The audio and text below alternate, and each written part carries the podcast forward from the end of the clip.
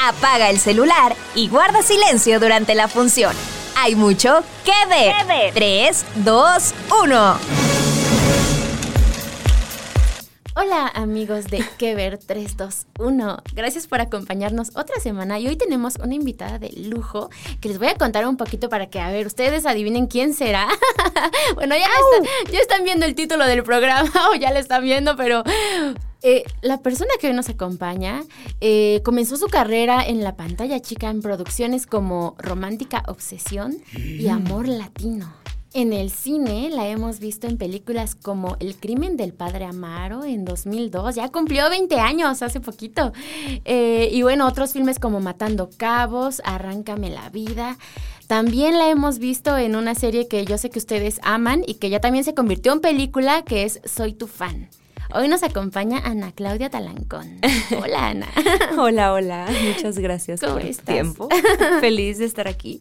Oye, y hoy estamos aquí para hablar de una película que ya está, este fin de semana llega a salas de cine. Así que se llama Viaje Todo Robasto. Así es. Eh, a partir del jueves es una película para toda la familia, así que el plan perfecto para todo mundo para este jueves, a partir de este jueves. Justo en esta película ya, ya me tocó ver el tráiler justo en el cine. Eh, es esta familia que el papá, que interpreta a Bruno Bichir, se encuentra dinero, ¿no? En su trabajo y entonces en lugar de tal vez ver cómo regresarlo, pues decide llevar a su familia de vacaciones. Exacto. Cuéntanos un poquito sobre esta historia. Pues eso, decide llevar a su familia de vacaciones y en este road trip eh, muy desafortunado porque nos pasan millones de cosas. Eh, resulta uniendo a esta familia más que nunca, ¿no? Como suelen pasar las situaciones adversas. Así que, que bueno, somos cuatro personajes. Eh, es una, la primera película del director Diego Graue. Es una película con una fotografía hermosísima, la verdad. Y entrañable. A mí me, me recuerda mucho a, una película que vi hace mucho tiempo que se llama Little Miss Sunshine, que es como una familia que también va a, este, en busca de un, un, certamen de belleza para esta nena. Este, y, termina uniendo todo el viaje a la familia, ¿no? Eh, de una forma muy rara y no, o sea, muy particular, no es algo como que cae en lo común, pero, pero muy entrañable, con mucho corazón, con un alma muy bonita. Y a mí la fotografía también de esa película también me fascinó. Una película muy bien hecha, muy bien pensada, eh, muy bien escrita y creo que también está bien actuada. Oye, y algo que me gustó eh, viendo estos primeros avances es justo esta comedia, como pues eh, este grupo de mexicanos, porque van a Estados Unidos, ¿no? Y cómo este choque, no sé, cultural. cuéntanos un poquito como de esa parte y también si a ti a lo mejor te ha pasado en algún momento que, no sé si cuando por primera vez fuiste a Estados Unidos o, o has tenido un choque como lo viven estos personajes. Pues mira, lo que pasa es que esta película se desarrolla en el 2003 y eh, hoy en día es una película de época, qué grueso, ¿no? Que ya sea una película de época.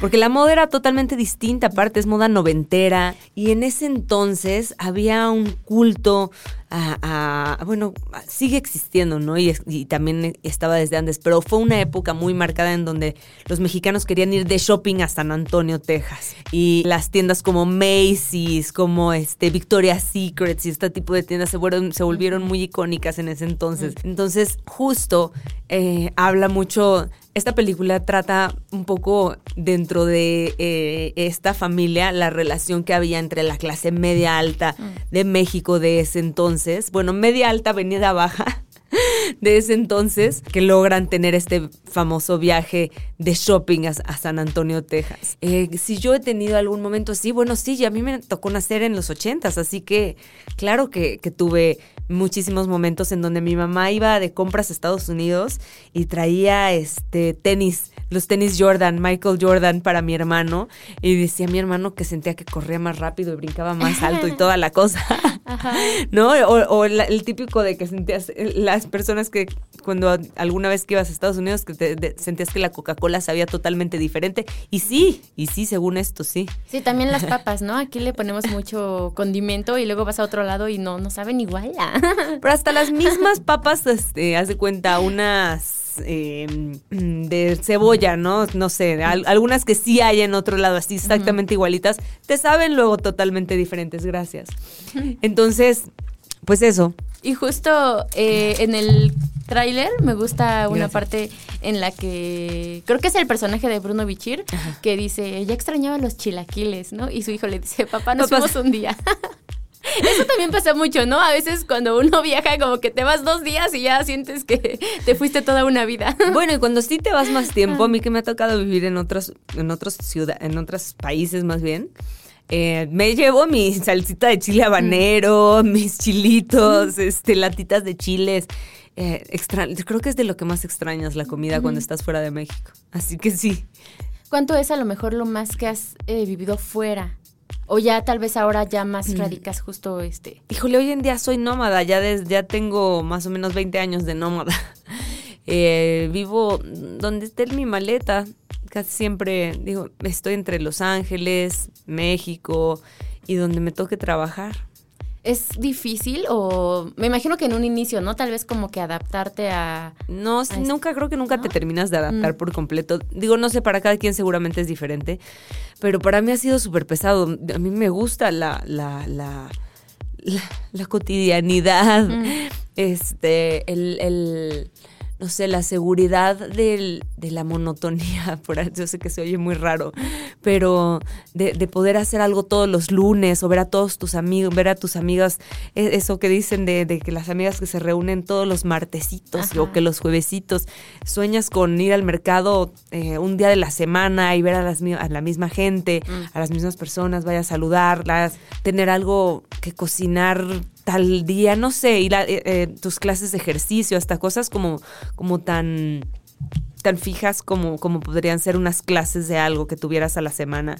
Y cuando llego a tener la oportunidad de, estos espacios que, que, con el tiempo he aprendido a darme, lo disfruto muchísimo. Y qué chistoso que justo te guste, como dices, la monotonía en una carrera que es como difícil, ¿no? De pronto entre llamados, entre... Pues es totalmente inestable, por eso creo que eh, me gusta, o sea, digo, por un lado me fascina mi, carrera y me encantan las emociones, las distintas emociones, las personalidades que, que conoces, las personalidades que desarrollas también, pero, pero definitivamente no es algo tan estable, no es una, no tienes, no sabes cuándo vas a tener trabajo, hay, temporadas que no, o sea, que pasas largas sin trabajar, hay otras temporadas que pasas viviendo, que te dicen mañana te vas a vivir a eh, Madrid a siete meses a rodar una película, a rodar una serie y te tienes que despedir de tu familia, de tus amigos y va y con permiso y luego resulta que no fueron siete meses, sino que se volvieron tres temporadas y ya no regresaste en dos años y entonces sabes, de, un día para el otro puede cambiar las cosas, así que mi mamá le llama la operación asalto de mata. Mm. es que vives en la operación asalto de mata, me dice. Oye, yo no podría, dice ella. Y justo un poco ligándolo a lo mejor con la película, sí. Eh, ahorita que dices como esto de que es como de pronto inestable, ¿no? Vemos que en esta película pues están como esta frase de una temporada como de vacas flacas, ¿no? Esta familia. Justo también por eso aprovechan para tomar este, esta oportunidad, ¿no? De este viaje. ¿Te ha pasado en algún momento que has tenido así como que esta época de vacas flacas? Claro, claro, pues que dejaría de, de ser humana, creo. Bueno, al menos Seguro sí hay personas que nunca llegan a tener vacas flacas, pero a lo mejor emocionalmente sí las tienen, ¿no? Eh, o en, forma de salud, pero sí, sí he pasado vacas flacas totalmente, de que mi papá, entre mi papá y yo juntábamos 11 pesos y compartíamos una comida corrida de, de 11, ¿no? Yo traigo 5, no, yo 6, bueno, compartimos la comida corrida, sí, órale, va. Y también ya de grande, ahora justo antes de la, de la pandemia, justo empezando la pandemia, me agarró la pandemia en un muy mal momento y luego pues nadie pudo trabajar en lo más mínimo, esto que iba a durar tan poquito tiempo, también fue un momento en el que batallé, en el que batallé con las vacas mega flacas. Pero bueno, como dicen, Diosito apretó pero no ahorcó y salí adelante. Y también en este periodo de la pandemia creo que fue cuando como que muchos volteamos a ver, no sé, viejas bueno, no tan viejas, pero historias que veíamos antes y como que hubo un boom, yo sentí en cuanto a Soy tu fan, porque también fue cuando se dio todo esto de que del regreso, ¿no? Y que se, se grabó esta película. También quiero pues es que todo el mundo se pudo se puso a ver pelis, eh, o sea, se acabó el contenido que estaba y se puso a ver contenido de, con, contenido de todo tipo. Justo cómo es para ti el tener un personaje como Charlie que pues todos creo que muchos queremos, ¿no? Es como muy recordado. Y aparte me da mucha risa porque cómo tratas de decirme que es como icónica y que, pero no quiere decir que es vieja. Ah, no, no, no, o sea, no es tanto, pero. de la risa. Tu carita así de, ¿cómo, le digo que, es este, que ya se volvió parte, así como, que es de culto, pero. pero está padre, ¿no? Justo. Está padrísimo, no te preocupes. Este año cumplí 27 años de carrera y la verdad estoy muy orgullosa de mi trabajo. Sé que muchas de las películas y muchas de las series que he hecho pues se han vuelto parte de, la cultura de México y que pues la gente... el crimen del padre Amaro, ¿no? Ya es como... Como dices, ya cumplió 20 años el crimen del padre Amaro. Entonces, al contrario, espero poder llegar a viejita y que digan, uy, ¿te acuerdas? ¿Te imaginas cuántas llevas películas? Y que yo ni sepa cuántas llevo, que ya ni las cuente todavía. Todavía tengo mi listita en donde cada que hago un proyecto saco la listita y lo apunto, porque si no pienso que se me van a empezar, o sea, se me van a olvidar. Y creo que no todos, eh, no, no, a todos les pasa que tengan como que un personaje como tan entrañable. O sea, es que siento que cuando fue esto de la película de... Pues está padre, está de tener varios personajes mm. entrañables, que pasas de uno con lo de soy tu fan a Charlie, Charlie ha quedado en el corazón de la gente eh, muchísimo, pero así pasa con, con, diferentes personajes, con Catalina Asensio en Arráncame la vida, también mucha gente que se identifica mucho más con ese tipo de personaje que con el personaje de Charlie en Soy tu fan. Eh, voy por la calle y, Catalina, ¿dónde está tu general? ¿No? Y, ay, ¿cómo quisiera ser el padre Amaro? Bueno, eso todavía me lo siguen diciendo. este, y, distintas. Ahora acabo de terminar eh, la bioserie de Pedro Infante mm. y puede ser que sea otro, otro personaje que, que también se vuelva icónico. Oye, y justo como a lo mejor escoges estos papeles, ¿no? ¿Tienes como que algún, sigues alguna línea o cuando lees el guion te atrapa algo del guion? Por diferentes cosas, a veces es el guion, a veces el director, a veces la producción completa, los compañeros con los que voy a trabajar, son distintas cosas. Ah, o sea, pues a veces me atrapa una cosa y a veces me atrapa alguna otra. De esta película de. En esta película me encantó, me gustó el guion, me gustó mm. muchísimo el guion. Eh, desde que lo leí está muy bien escrita. Es, es eh, difícil encontrar guiones, con todo y que circulan muchos guiones, es difícil encontrar un guion que de pe a pa, o sea, de principio a fin, te dan ganas de terminarlo rápidamente, que no tiene errores, que, que fluye, que te atrapa la historia, que te dan ganas de, de seguirla, de seguir viendo qué va a pasar, sobre todo cuando no está rodeada de, de explosiones o de mm. acción, que es una, una película de personajes, una película con un alma muy bonita, muy sencilla, una película palomera, mm. para sentarte, disfrutarla, olvidarte de tus problemas y que te atrapa realmente, ¿no? Con personajes entrañables, complejos. Mi personaje, me encantó que mi personaje es una señora adicta al bingo, que fuma como chacuaca cuando nadie la ve y este que empeña su, o sea, empeña hasta su anillo de compromiso con tal de pagar una de las deudas que tiene. Entonces, es, me, gusta que eh, los personajes, todos los personajes son reales, son muy humanos, no son buenos buenos ni malos malos, sino que son pues como la vida misma, ¿no? Complejos. Tienen su, su pedacito de traicioneros, su pedacito de buenos, su pedacito de amorosos, su pedacito de fieles, su pedacito de infieles y así. ¿Y tienes algo en común con ella? ¿O qué sería como a lo mejor lo que más... Pues somos humanos. a todos les presto mi alma. Mm. Creo que me identifico con eso, mm, con ser una persona real, con ser una persona que, que tiene un poco de todo también, que trato de hacer las cosas bien en la vida, pero, pero no siempre las terminas haciendo bien y no siempre eres totalmente coherente con la persona que quieres ser.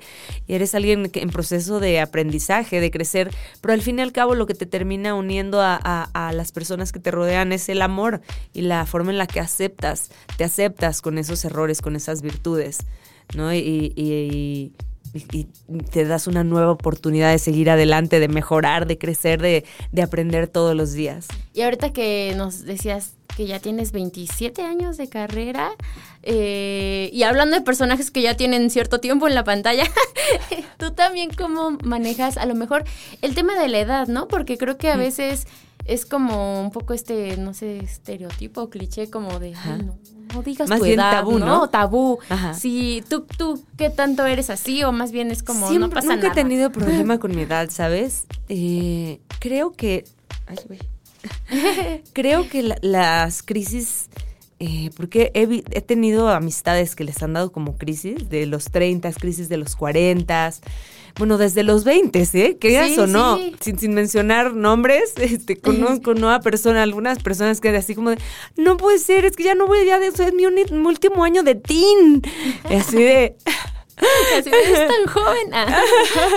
ya pasó mi pubertad y no me di ni cuenta.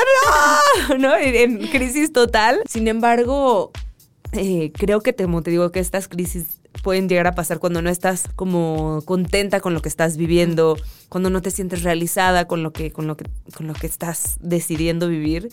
Y para mí las cosas cada vez se han ido poniendo mejor. Eh, los 30 fueron 10 años muy difíciles en mi vida, entonces, eh, a los cuales llegué muy bien y de los cuales salí ya bien, entonces eh, no tuve esa, esta crisis en el medio, pero mm, los 40 se sienten mejor que, mejor que nunca, la verdad. Como que ya no tengo esos problemas, ya no, ya, ya decido pasar. Me doy cuenta que la vida se trata de cómo tú te la quieras pasar, de cómo tú la quieras ver. Cualquier momento, por más incómodo que se sienta, es parte de estar vivo. Y sabes, el, el, el poderte, el poder estar consciente de saber que cualquier momento, ya sea bueno o malo, no aferrarse tanto a él y saber qué va a pasar, ni cuando estás en tu mejor momento disfrutando, así ganando la Copa del Mundo, ¡ah, bien!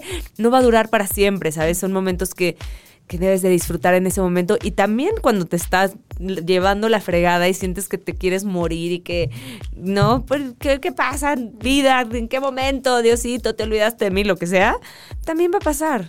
es un momento que solamente tienes que respirar, acordarte que, que es parte de estar vivo y seguir adelante.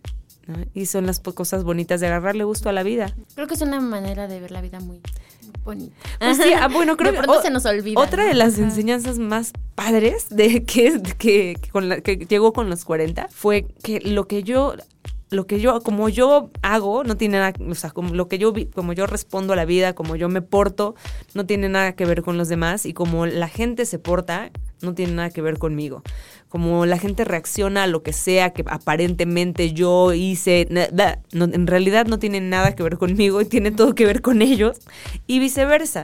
Entonces tú te haces responsable de tu propia felicidad y de tu propio sufrimiento y de, y de la misma forma no te echas encima la felicidad o el, sufrimiento de los demás. ¿Y qué te ha pasado, no? O sea, creo que hace poco, bueno, hace uno o dos años igual hubo como estas notas, ¿no? Así de que, ay, que si llegó este, en estado inconveniente a la alfombra, ¿no? Este, me imagino que esta forma de, de, ver la vida igual te ha ayudado como a, pues, no engancharte por lo que alguien dice, ¿no? Sobre ti. Olvídate de eso. esa es la verdad, es una súper babosada. Eh, pero si te nominaron a un Ariel y no te lo no te lo ganaste, ¿no? digo, ay, no, no puede ser. Ya alguien dijo que no era la mejor del mundo, qué horror. O un Oscar, ¿no? Cuando nos nominaron a los Oscars, ay, no nos llevamos, no. Pero fuiste. Quiere decir que esto que fue lo que, que, somos perdedores, exacto. ¿Cómo quieres ver la vida, no? Y, y de la misma forma cualquier momento. ¿Cuánta gente no fue a ver la película por el mugre chisme que se armó de algo que sacaron fuera, de que un momento que sacaron totalmente fuera de contexto? Mm. Qué padre, qué bonito, qué, qué lindo es poder vivir. Ojalá la gente fuera tan feliz como yo. Justo.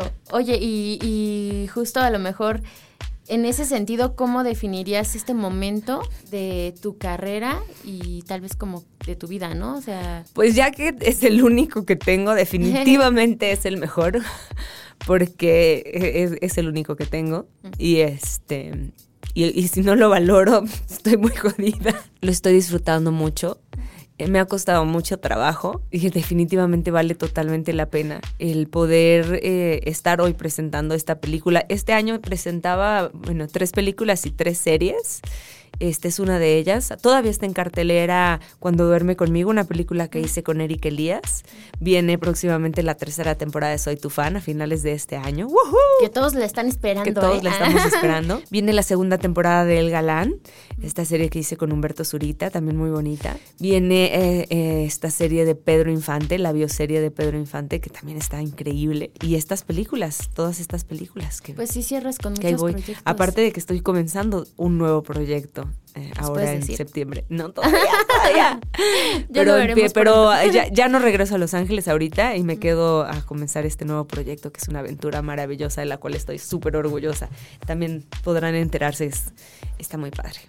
Eh, ¿Lo vas a hacer en México? En México, en México. Ya te estaremos ahí este, buscando para ver cómo... Apenas puedo dar la noticia que va a ser muy pronto porque comenzamos a, a rodar el, el 11 de septiembre. Mm. Este, les estaré platicando. Perfecto. Oye, y más o menos para ir cerrando, creo. No, no sé cómo estamos de tiempo. Ah, no, dice que nos podemos seguir todo el tiempo. Ah, bueno, cuéntame de tu familia.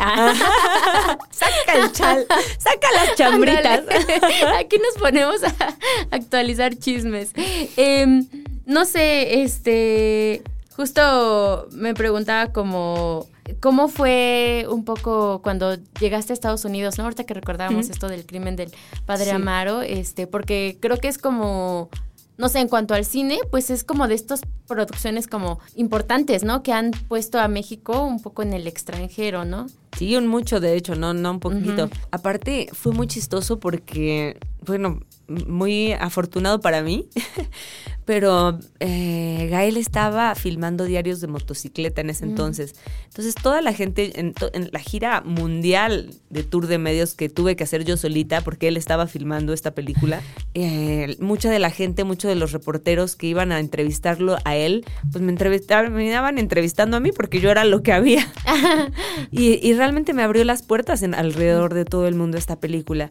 No nada más fue la película, la película con la que fui a los Oscars y a los Globos de Oro, sino fue con la película que llegué a vivir a Estados Unidos y la, reacción del público fue increíble en todos lados, en todos lados, en todos lados. Nos, nos dieron millones y millones y millones gratis en publicidad declarando que si, que, si ibas a ver la película era un pecado. Todo el mundo quiere pecar. Con más razón, ¿no? La gente fue a verla. Con más razón la gente iba a verla.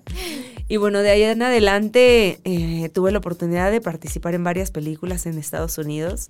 Ha sido, la verdad, un lugar que me ha recibido, un país que me ha recibido con los brazos abiertos, en donde aparte he tenido la oportunidad de hacer películas que cuando llegué yo a hacer el casting, eh, había puras güeritas de ojos azules con flequito. Uno de los castings, una de las películas más importantes que hice allá, se llamó, este, aquí se llamó Miradas Ocultas, allá el nombre en inglés era Alone with Her, eh, con el hijo de Tom Hanks, con Colin Hanks. Eh, cuando yo llegué a hacer el casting estaba lleno de puras chavitas, te digo, de güeritas de ojos azules.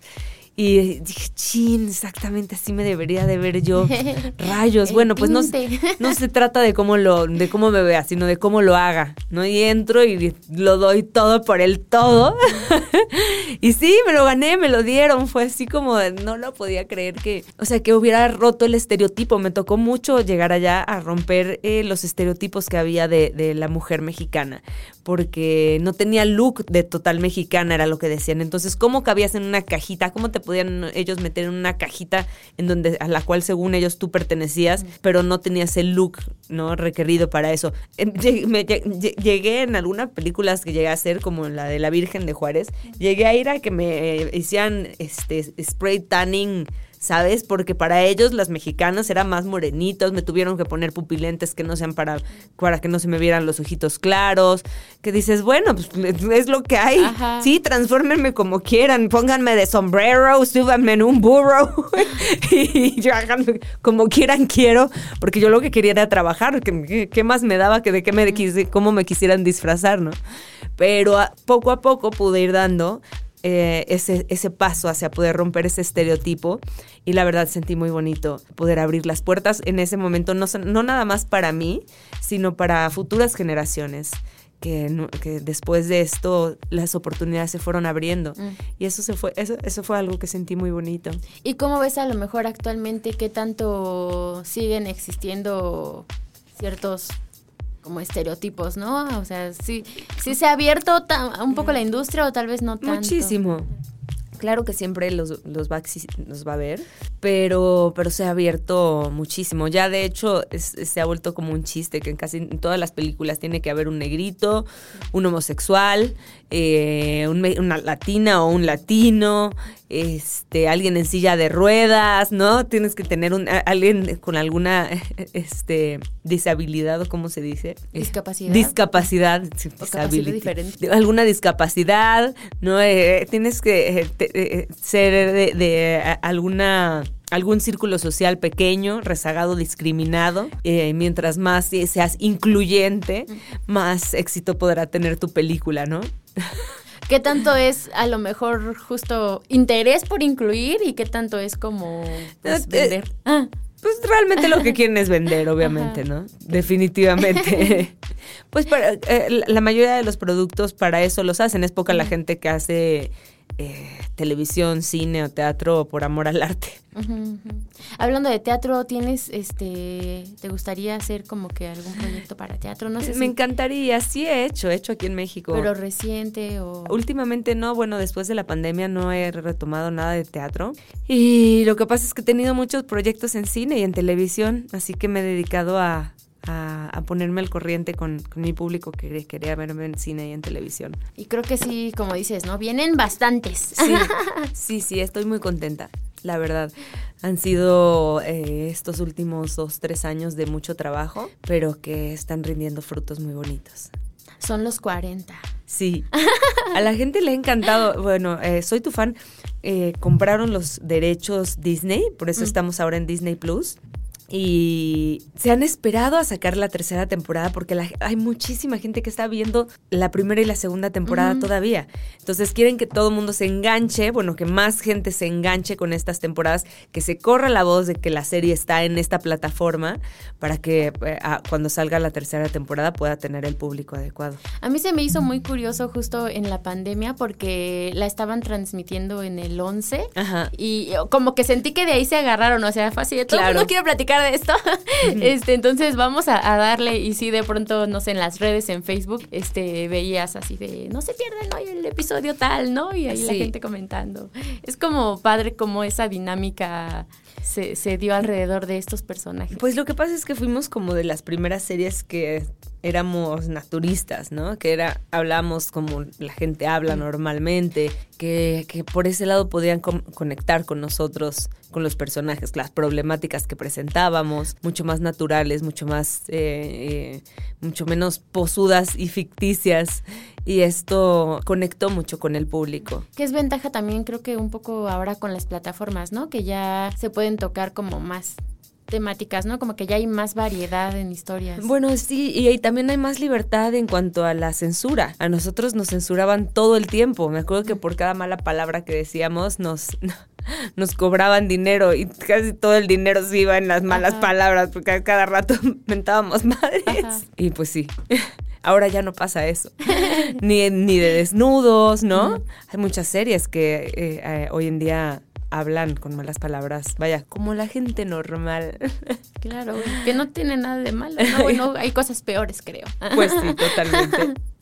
Oye, y ahora sí para irnos más o menos despidiendo, este, no sé, a lo mejor sobre estos personajes que ahora estás haciendo, ¿cómo, no sé, te, estás como interesada en, personajes como tal vez un poco más maduros? O, a lo mejor hay algún personaje que todavía no se te haya hecho hacer que te gustaría.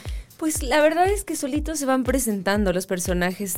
Lo que sí me gusta es que sea la edad que tengan, que sean complejos, como te digo, que no sean aburridos, que sí tengan... ¿Te ha tocado algún aburrido? Si quieres no digas cuál, pero... Ah. Sí, claro, que son eh, malas, malas de Malolandia, ¿no?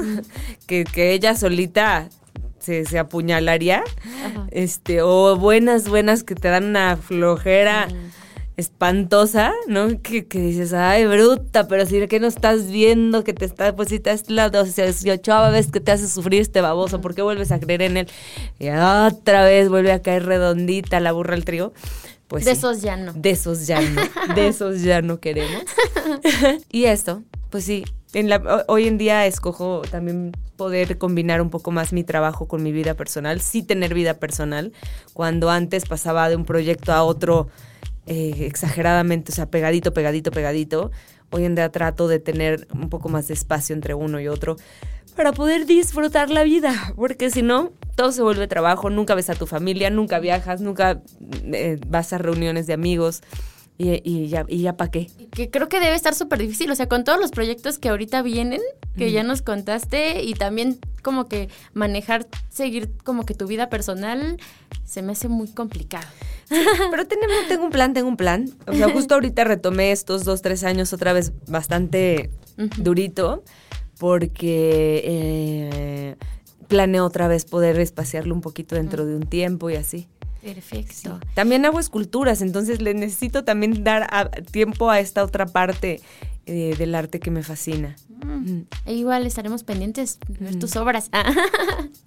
Oye, y para la gente que a lo mejor este fin de semana quiere ir al cine, eh, por favor. ¿Por qué tendrían que ir a ver esta película? No se pierdan Viaje Todo Robado porque es una película para toda la familia, una película que van a poder disfrutar, olvidarse de sus problemas, olvidarse de los problemas del mundo entero y simplemente poder eh, entretenerse con una película muy bien fotografiada, muy bien escrita, muy bien dirigida, eh, creo que muy bien actuada también, y que la van a disfrutar mucho. Eh, muy bien. Claudia. pues ya nos vamos a despedir. Nos dio mucho gusto platicar contigo. Esperemos pronto volverte a tener ahora que venga otro estreno, ahora que estés con lo de Pedro Infante o con esta nueva película. O con lo de Soy tu fan. O con lo de Soy tu fan también. Yo creo que con Soy tu fan. este, pues no sé, ¿qué le dirías al público ya para despedirnos? Nada, que nos apoyen mucho este primer fin de semana a partir del 31 de, de agosto porque es muy importante el primer fin de semana para las películas, ya que de ahí depende, ya que de ahí depende cuánto tiempo nos van a dejar en cartelera. Salimos con muchísimas copias en toda la República, así que en todos los cines vamos a estar por toda la República. Vayan a verla, Viaje Todo Robado, no se la pierdan. Eh, muchas gracias por escucharnos. Recuerden que nos pueden encontrar en plataformas como Spotify, Google Podcast y Apple Podcast. Esto fue Kever 321. Ay, le agradecemos a Gustavo que hoy está en los controles. Gracias, Gus. y también a Deyanira Castillo, quien es la encargada de grabar este podcast, de editarlo y de que ustedes nos puedan escuchar escuchar. Y nos escuchamos la próxima semana.